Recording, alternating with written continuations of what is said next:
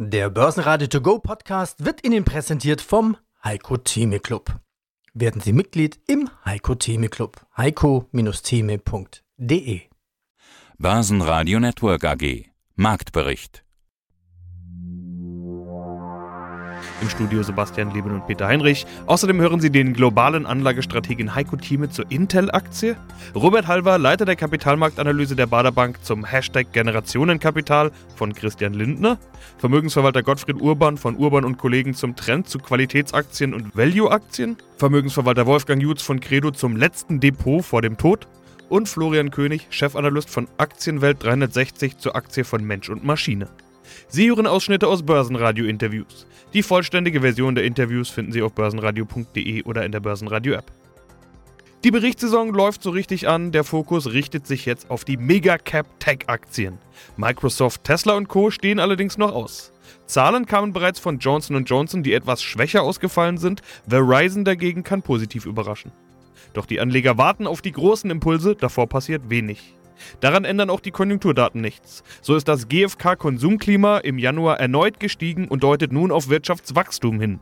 Die Industriestimmung dagegen hat sich verschlechtert. Der DAX schloss mit minus 0,1% und 15.093 Punkten. Der ATX in Wien stieg plus 0,3% auf 3.329 Punkte. Auch an der Wall Street tat sich nicht besonders viel. Stärkste Gewinner im DAX waren Daimler Truck mit plus 2,6% und die beiden Vortagesverlierer Münchner Rück mit plus 1,8% und Hannover Rück mit plus 1,6%. Stärkste Verlierer waren Merck mit minus 1,6%, Zalando mit minus 2,2% und Schlusslicht war Vortagesgewinner Sartorius mit minus 4,2%. Heiko Thieme, globale Anlagestratege, diesmal aus New York. Intel kommt heute auch noch, habe ich gerade gesehen. Das ist ja eine Aktie, die steht eigentlich gefühlt immer, schon seit Ewigkeiten auf deiner Kaufliste. Die sind ja auch weit runtergekommen und eben nicht wieder dahin zurück, wo sie mal herkommen. Wie gehst du gerade mit Intel um? Ich gehe mal davon aus, Intel ist nach wie vor auf deiner Kaufliste, oder? Auf jeden Fall. Bei Intel ist nur Geduld gefragt. Größte, ich war Chiphersteller der Welt, abgesehen von der TMC in Taiwan. Äh, für mich ein Unternehmen, was absolut gut wieder sich aufstellen möchte. Sie haben Fehler gemacht, sind an den Trends vorbeigegangen, aber das neue Management will also hier massiv investieren, übrigens auch in Deutschland, in der Nähe von Magdeburg, nicht wahr? Da nimmt man mehrere Milliarden in die Hand, um das aufzubauen. Man diversifiziert sich. Intel ist für mich im Grunde eine Anlage, die man hier für dieses Jahrzehnt nehmen kann. Und ich würde mal so sagen, wenn man jetzt mal nach vorne geht und guckt auf das Jahr 2030, wäre ich also, ich will nicht sagen entsetzt, aber würde ich mich sehr, sehr wundern, wenn man die Intel nach wie vor unter der 30-Euro-Marke sieht, nicht wahr? Bis hinunter auf 25 24 Euro. Ich würde sagen, in diesem Zeitraum eine Verdoppelung ist das mindeste Ziel, was ich habe. Dann nehmen wir mal an, und wirklich konservativ, dann nehmen wir mal an, ich hätte recht und sie wäre also bei 55 oder 60 Euro dann am Ende des Jahrzehnts. Dann sagt man sich, okay, mit einer Dividendenrendite kann man sich selbst ausrechnen, wenn die Dividenden nicht gekürzt werden. Da gibt es wenig Grund dafür, ungefähr 5% Dividendenrendite anzusetzen. Wo bin ich dann, wenn ich dann zusätzlich noch eine Verdopplung habe? Das heißt, wenn ich mich jetzt in den nächsten acht Jahren verdopple, habe ich hier fast 10% pro Jahr plus eine Dividendenrendite bin ich fast bei 15%. Wer eine Aktie finden kann, die man sagt, die bringt mir im Schnitt oder Nacht äh, zurückschauen, dann 15 Prozent ist es eine gute Anlage. Der Markt bringt im Schnitt nicht wahr die Hälfte davon, also doppelt so viel zu bringen wie der Markt im normalen Weise dann. Deswegen gehört sie bei mir zu meinen, ich würde sagen, fast Top 10, aber es ist ein Langweiler und eine Aktie, die Geduld braucht. Das ist jetzt kein Schnellrenner, so wie dass sie plötzlich hier 40, 50 Prozent macht in einem Monat, wie wir es bei Tesla gesehen haben. Das glaube ich nicht, aber man kann absolut dort drin bleiben, muss ein bisschen Geduld haben. Und das ist auch kein großer Fehler. Und die in maximale Summe, die ich investiere, in dem Drei-Tranchen-Prinzip von mir sind drei Prozent, mehr allerdings auch nicht. Und die kann man jetzt haben. Wer das gemacht hat, hat natürlich auch einen Durchschnittskurs, der nicht bei 24, 25 liegt, das war der Tiefstand. Da muss man auch realistisch und selbstkritisch sein, sondern der dürfte höher liegen. Der kann bei 35 Euro liegen, würde mich gar nicht stören, da kommt sie hin. Und da wird man auch später dann große Erfolge haben. Man kann vielleicht bei in solchen Werten dann mal mit einem Hebelprodukt etwas machen, 30 Prozent Abstand, nicht wahr, bevor es verfällt. Ich glaube nicht, dass die Intel noch mal 30 Prozent Kursrisiko von diesem Niveau hierher hat. Oder kann man damit noch etwas zusätzliche Gewinne erzielen, wenn die Aktie dann dementsprechend nach oben geht. Gottfried Urban, Geschäftsführer der Urban und Kollegen Vermögensmanagement. Sie erwarten quasi, dass sich der Trend zu Substanzaktien in 2023 vorerst fortsetzen wird. Ja, also in, in welchen Aktien investieren Sie gerade? Also Sie haben es gerade erwähnt, dass wir glauben, dass äh, der Trend weiterlaufen dürfte. Wir haben ja im Jahr 2022 erstmals seit langem den Bereich Value-Aktien vor Growth-Aktien gehabt. Das ist jetzt ein Jahr und wir hatten Phasen, wo die Zeit äh, Value for Growth äh, nicht nur ein Jahr, sondern drei, vier, fünf Jahre waren, also 2002 bis 2007, 2008. Wir hatten natürlich, weil Amerika sehr Growth-Aktienlastig ist, in den letzten 10, 12 Jahren im Schnitt 10% äh, mehr Performance pro Jahr für US-Aktienmärkte im Vergleich zum Rest of World. Rest of World ist aber doch äh, deutlich preiswerter wie, wie die USA. Also wir glauben, dass Europa einen noch zu großen Abschlag in der Bewertung zum US-Markt hat. Also das gefällt uns äh, sehr, sehr gut, dass wir in Europa etwas mehr machen als wir in den letzten Jahren. Und Europa ist auch wegen ein paar anderen Dingen interessant, dass man hier Europa etwas stärker gewichtet. Und was halten Sie jetzt von Small Cap Aktien? Wie groß ist hier die Chance? Hm. Ja, hier kann man auch die Bewertungen in der Historie anschauen. Zunächst einmal muss man sagen, dass dieser Größeneffekt in der Langfristbetrachtung eine Überrendite bringt. Das heißt, wenn ich kleine Aktienunternehmen ins Verhältnis setze zu Large Caps, also großen Aktien, ist auf lange Sicht dieser Small Cap Effekt positiv. Das heißt, man erzielt eine Überrendite.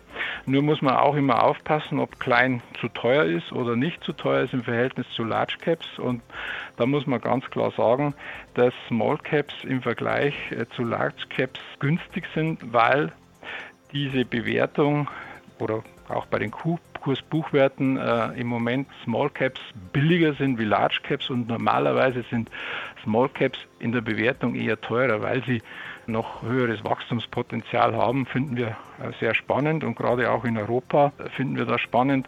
Problem war im Jahr 2022 wegen der Rezessionsängste, dass gerade kleinere Unternehmen stärker nach unten gedrückt wurden. Der MDAX ist ja viel stärker gefallen wie zum Beispiel der DAX. Daraus entstehen natürlich gute Chancen und der europäische Mittelstand investiert auch weltweit in Mexiko, in China, in Vietnam. Die bauen alle ihre Aktivitäten aus und helfen auch den großen Konzernen bei ihrer Deglobalisierungsstrategie. Also wir glauben auch an einfach an die Renaissance der europäischen Industrie und da sollte man einfach auch in europäische Small Caps investieren, die einfach auch stark im Ausrüstungsindustriebereich sind. Mein Name ist Robert Halver, ich bin der Leiter der Kapitalmarktanalyse der Baderbank und heute sehr gerne in Dresden. Auch bei uns hat sich was getan in Deutschland, weil vielleicht werden wir ja doch alle Aktionäre. Hashtag Generationenkapital nennt das Bundesfinanzminister Christian Lindner. Natürlich mit Hashtag keine gesellschaftliche Debatte heutzutage mehr ohne Hashtag. Wie findest du dieses Konzept? Mir wäre es lieb, wenn die Bundesregierung grundsätzlich sagt, wir lassen mehr Volkskapitalismus zu. Das ist ganz entscheidend. Bitte nicht nur mit 10 Milliarden, da muss mehr kommen. Man muss so machen wie in Schweden, aus dem Steuerbrutto ansparen und später bei Verzehr ist es auch steuerfrei. Alles andere ist nur Pillepalle auf Deutsch gesagt, ist nur der Versuch, das Beinchen zu heben, aber nicht machen zu können. Über dem letzten Interview mit dir stand die Überschrift Aus Wohlstand für alle wird weniger für alle.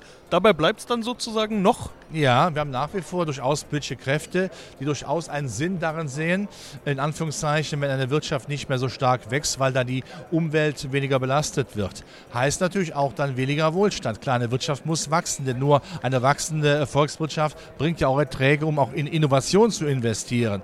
Wichtiger wäre es zu sagen, nein, neues, neuen Wohlstand wagen, indem man eben den Klimaschutz Klimaschutz nicht ideologisch betrachtet, sondern eben auch als Quelle des Wohlstands. Da machen wir aber viel zu wenig, wenn man sieht, wie schwer es ist, eine Wärmepumpe zu bekommen, Windräder aufgestellt werden und wenn man immer noch dann der Meinung ist, man müsste CO2-fremde oder nicht vorhandene Ausemissionen bei Atomkraft nicht nutzen, ja, dann muss man sehr klar sagen, hier hat die Wirtschaftspolitik versagt und sie wird weiter versagen. Denn auch wenn wir uns im Augenblick auf die Schulter klopfen und sagen, die Speicher sind gefüllt, von Preisen sind wir immer noch deutlich teurer vom Strom und Gas als Amerika. Das heißt, die Industrie hat nach wie vor, die deutsche Industrie, Gelüste nach Amerika zu gehen, weil ja auch die Arbeitskosten niedriger sind, die Steuern, die Netzinfrastruktur ist besser. Also das wird ein harter Ritt. Da bin ich der Meinung, der eine andere in Deutschland in der Politik ist ein Auftragskiller für die deutsche Wirtschaft und damit für den Wohlstand. Ich bin Wolfgang Jutz, unabhängiger Vermögensverwalter in Nürnberg und Inhaber der Credo Vermögensmanagement GmbH. Wolfgang, Mir war gestern saukalt. Warum?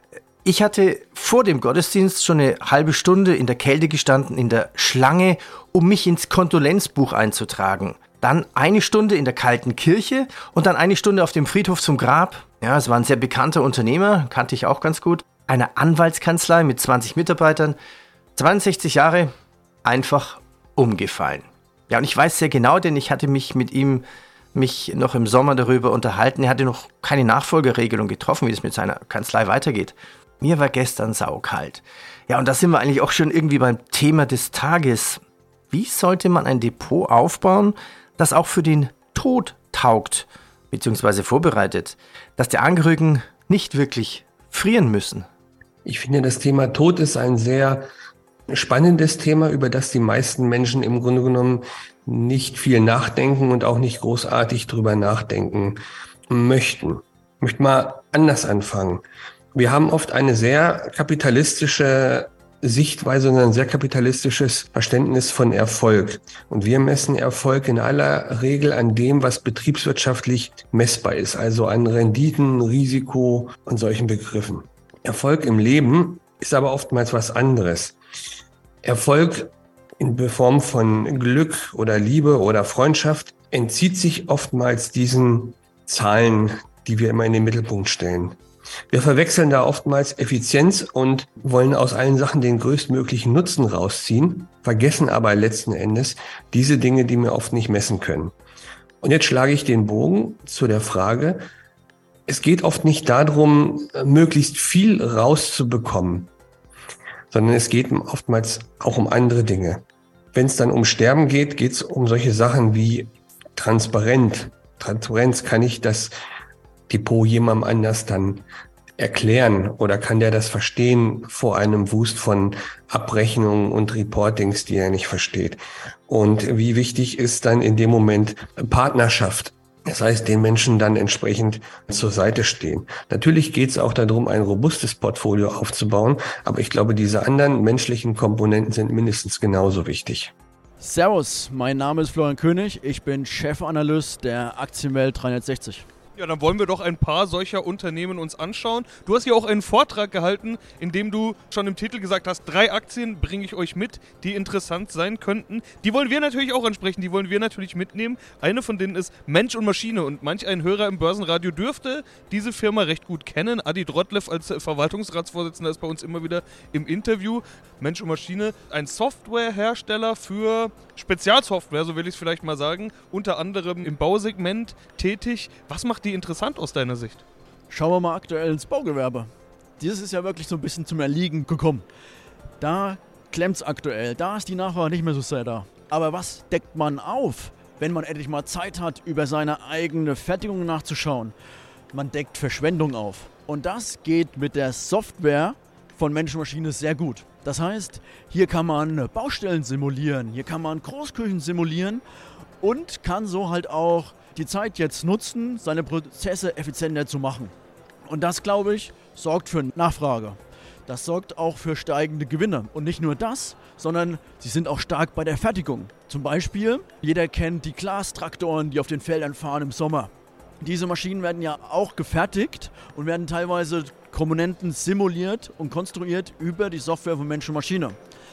Und da ist es natürlich so, dass wenn man jetzt in die Fertigung kommt, und da in diesen Fertigungsabläufen, die manchmal wirklich lange dauern, also ich selber stand schon mal an einer Fräsmaschine, wo das Teil über 15 Stunden durchgelaufen ist. Das ist eine gigantische Zeit. Wenn ich diesen Fertigungsprozess runterbrechen kann auf vielleicht drei Stunden, dann habe ich nicht nur Zeit gespart, sondern auch Energie. Und gerade das Thema Energie ist ja auch Gold wert aktuell. Und deswegen ist Mensch und Maschine für mich perfekt positioniert, um aus den Krisen, die wir aktuell haben, gestärkt hervorzukommen, um da neue Geschäft zu machen, weil die Leute sich nach Alternativen, nach Optimierungen umsehen. Und so, glaube ich, langfristig mindestens im Gewinn so 10 bis 15 Prozent wachsen sollten. Und der Atti zieht dann auch die Dividende nach. Deswegen freut es mich auch als Dividendenaktionär. Börsenradio Network AG Marktbericht der Börsenradio To Go Podcast wurde Ihnen präsentiert vom Heiko Theme Club. Werden Sie Mitglied im Heiko Theme Club. heiko-theme.de